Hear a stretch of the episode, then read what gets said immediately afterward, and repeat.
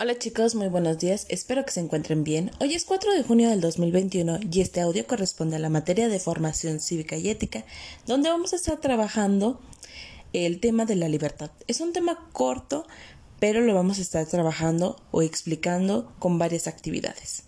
Vamos a reflexionar sobre la libertad personal como un derecho humano y lo ejerce con responsabilidad. La libertad es la facultad que tenemos para elegir sin obligación por una persona.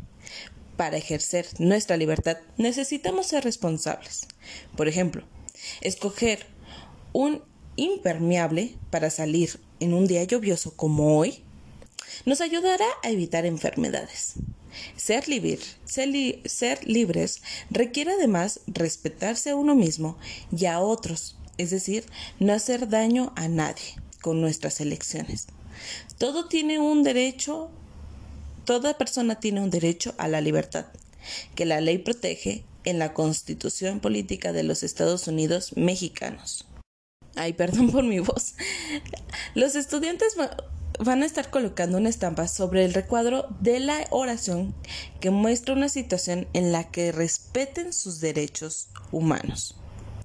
Recuerden, ustedes tienen el derecho de la libertad de decidir lo que mejor beneficie para ustedes, pero también tomando en cuenta que no va a dañar a nadie más, que la elección es benéfica para ustedes.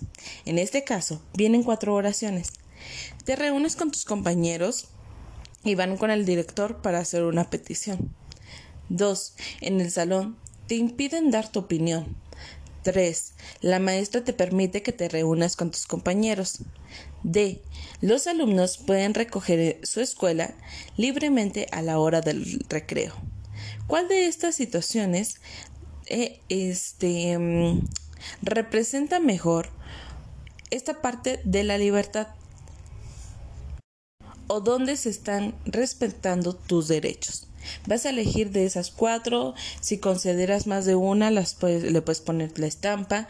Eh, en esta cuestión no hay respuesta mala. Tú vas a decidir cuál es la correcta.